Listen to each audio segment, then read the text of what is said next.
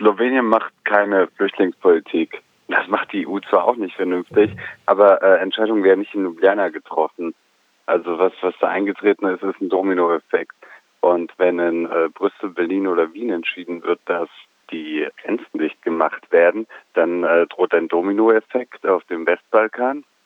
Und äh, weil man sich in Slowenien, Kroatien, Serbien und Mazedonien eben davor fürchtet, dass man am Ende als äh, großes Flüchtlingslager endet und äh, dafür auch nicht die Ressourcen hat und auch nicht wüsste, wie man damit äh, umgehen sollte. Und die Westflüchtlinge wollen da auch nicht bleiben.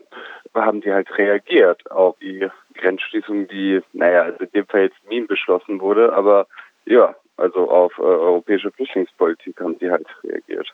Gleich daran anschließend, wie sieht denn dann aktuell das Verhältnis äh, zu den EU-Ländern, die sowas beschließen, wie beispielsweise Deutschland oder du hast jetzt gerade Wien, also Österreich ähm, genannt.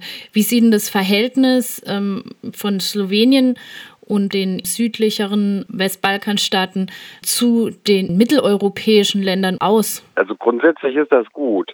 Was ein Unterschied zu den Nachfolgestaaten des ehemaligen Jugoslawiens und den Visegrad-Staaten, also Polen, Tschechien, Slowakei und Ungarn, ist es tatsächlich, dass in den Westbalkanstaaten nicht so sehr Stimmung gegen die, naja, also vermeintliche Merkelsche Politik, die auf den Grenzen gemacht wird. Also Merkelsche Flüchtlingspolitik wird da nicht von rechts kritisiert. Das findet eigentlich kaum statt in diesen Ländern. Auch die Stimmung gegenüber Flüchtlingen ist ein bisschen netter als woanders. Aber äh, die Regierungen, die auf dem Balkan gerade an der Macht sind, verstehen sich der Bundesregierung alle recht gut. Die sind teilweise auch eng miteinander verbunden. Die sind meistens eher nationalkonservativ eingestellt. Slowenien jetzt nicht, aber die äh, Beziehungen sind trotzdem gut. Also es ist nicht so äh, wie zum Beispiel, wie es letzten Sommer mit Orban der Fall war, dass man irgendwie gegen die vermeintlich liberale deutsche Flüchtlingspolitik hetzt, sondern äh, man sieht halt, was irgendwie passiert und wenn irgendwo anders etwas getan wird und man dann seine eigenen Grenzen zumachen muss, dann tut man das, also vermeintlich zumachen muss. Also es ist irgendwie auch wichtig zu erwähnen, dass, dass es nicht das allumfassende Thema in den Westbalkanländern ist. Also das sind zwar hunderttausende Menschen, die da durch die Länder gehen und darüber wird auch berichtet. Man, man weiß aber auch, dass sie nicht dort bleiben wollen. Und man hat auch andere Probleme in den Westbalkanländern. Deswegen ist es nicht das allumfassende Thema wie in Deutschland oder wie in Österreich gewesen die ganze Zeit. Es gab eine sehr große Solidarität gegenüber Geflüchteten in den Westbalkanstaaten. Und im Gegensatz zu Deutschland und Österreich gab es auch recht wenig Hetze. Also so, dass irgendwie tausende Leute gegen Flüchtlinge auf die Straße gehen, ist in Belgrad oder in Skopje oder in Ljubljana nicht denkbar. Also das passiert dort nicht. Aber ja, das Thema ist einfach nicht ganz so wichtig wie hier. Kommen wir mal darauf zu sprechen, eben auf die Gesellschaft und die, ja, das politische Klima beziehungsweise das gesellschaftspolitische Klima. Ähm, du meintest jetzt gerade, da war eher eine größere Solidarität als jetzt beispielsweise in Deutschland zu beobachten. Wenn wir jetzt eben noch ein bisschen zurückgehen vor der Grenzschließung, also ähm, ja, vergangenes Jahr und eben auch die ersten Monate diesen Jahres. Was für eine Lebensrealität bildet sich da ab, wenn man eben in die einzelnen Staaten guckt? Inwiefern kam die Bevölkerung denn überhaupt in Berührung mit diesem Thema? Also die Solidarität in den Westbalkanstaaten war, glaube ich, gar nicht so viel größer als in Deutschland. Der Unterschied ist, dass die Hetze ausgeblieben ist. Es ist nicht so, dass es da mehr freiwillige Helfer gab oder mehr Initiativen, die sich irgendwo eingesetzt hätten. Das würde ich so nicht sagen. Also die Situation ist in jedem Land ein bisschen anders. Also Mazedonien hat sich anfangs geweigert, überhaupt eine Flüchtlingspolitik zu machen. Mitte letzten Jahres, als äh, man angefangen hat, von der Balkanroute zu sprechen. Das war übrigens früher, äh, war der Begriff Balkanroute mit äh, Drogenschmuggel verbunden. Heute sind es halt Flüchtlinge.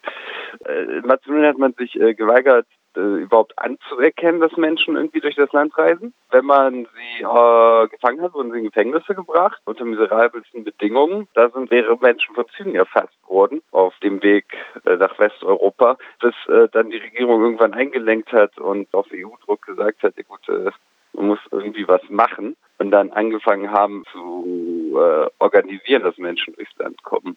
In Mazedonien kam es auch vereinzelt zu Übergriffen äh, gegen Geflüchtete, beziehungsweise sie wurden ausgeraubt. Die Stimmung war nicht ganz so nett, aber es war auch nicht furchtbar. In Mazedonien hast du auch die Situation, dass die Regierung jetzt, die nutzt das Thema für sich, Die, die hat äh, Mazedonien in den letzten paar Jahren also wirklich zu einer Diktatur werden lassen. Also wenn es um die Flüchtlingspolitik geht, sind die jetzt der wichtigste Partner der EU. Also, also was im Großen mit der Türkei passiert, mit dem Türkei-Deal, passiert im kleinen Mazedonien auch.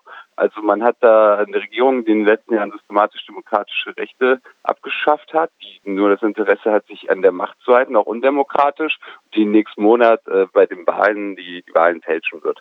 Und äh, die EU wird das nicht so stark kritisieren, weil man in der bei der Flüchtlingsabwehr auf Mazedonien angewiesen ist. So. In Serbien hatte man äh, medial eine sehr besondere Situation.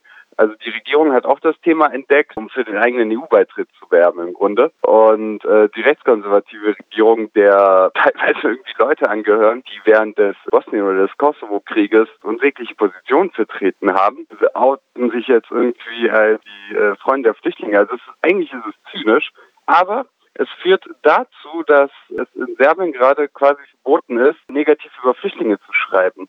Also äh, das geschieht in den Medien auch nicht. Also ein Großteil der Medien äh, wird zumindest indirekt vom Staat beeinflusst. Das ist ein bisschen wie im Sozialismus. Also du darfst nicht schlecht über Flüchtlinge schreiben.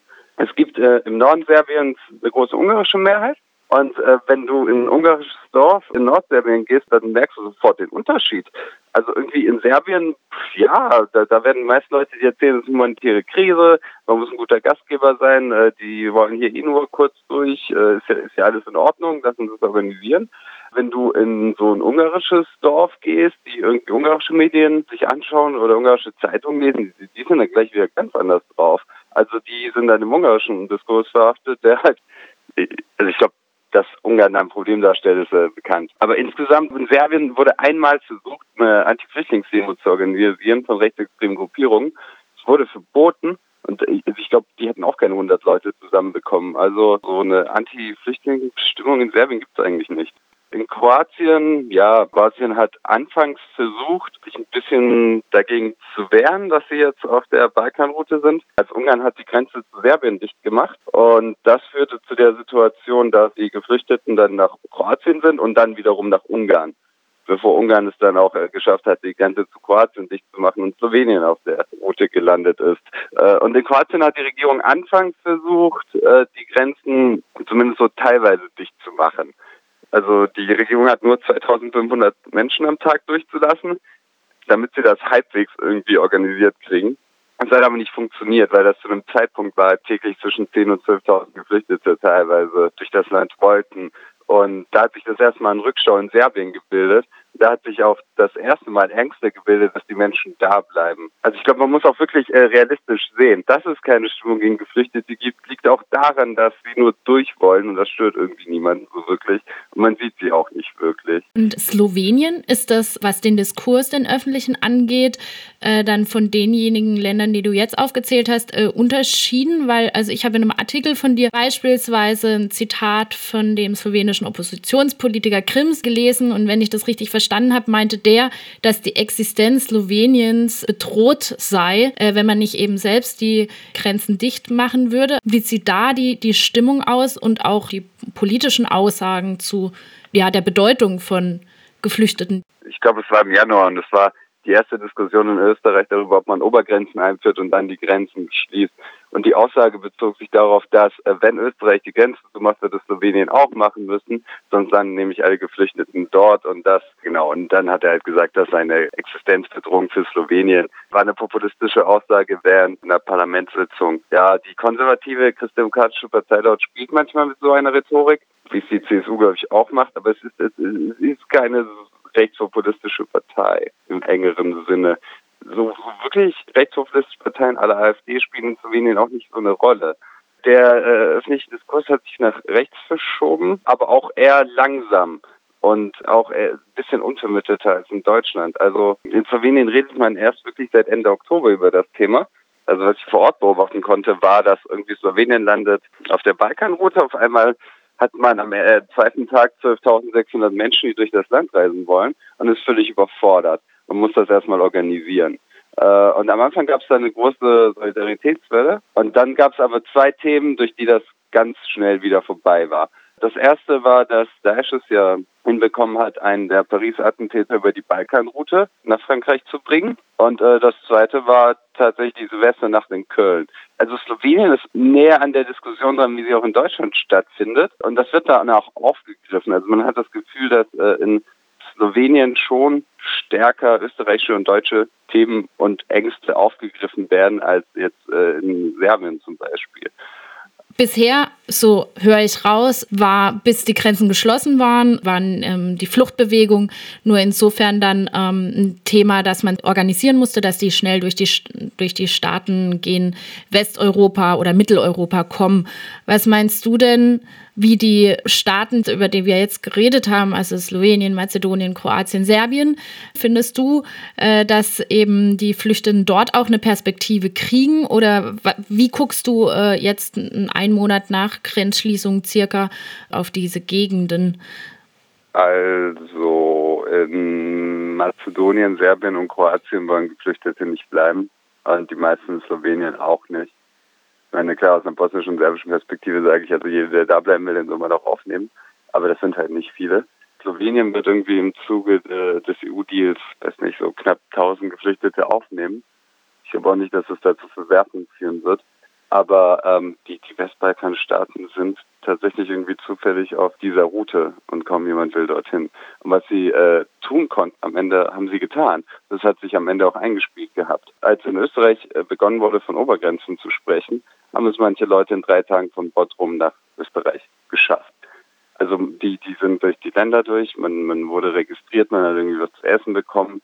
Es waren nicht die gemütlichsten Schlafplätze, es war teilweise kalt, es hätte sicherlich viel besser organisiert werden können.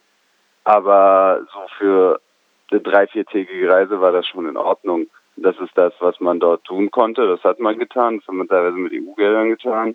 Also falls die ganze Mazedonien dicht bleibt, sind die auch raus.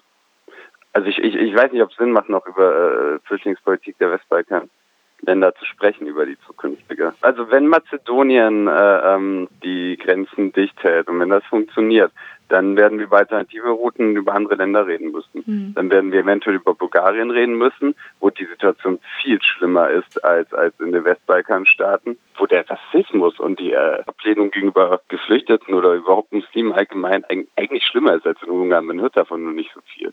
Dann, oder dann werden wir eventuell über Albanien reden müssen. Oder, oder die Adria, wenn Geflüchtete wieder ins Meer gedrängt werden und äh, dort Menschen ertrinken werden.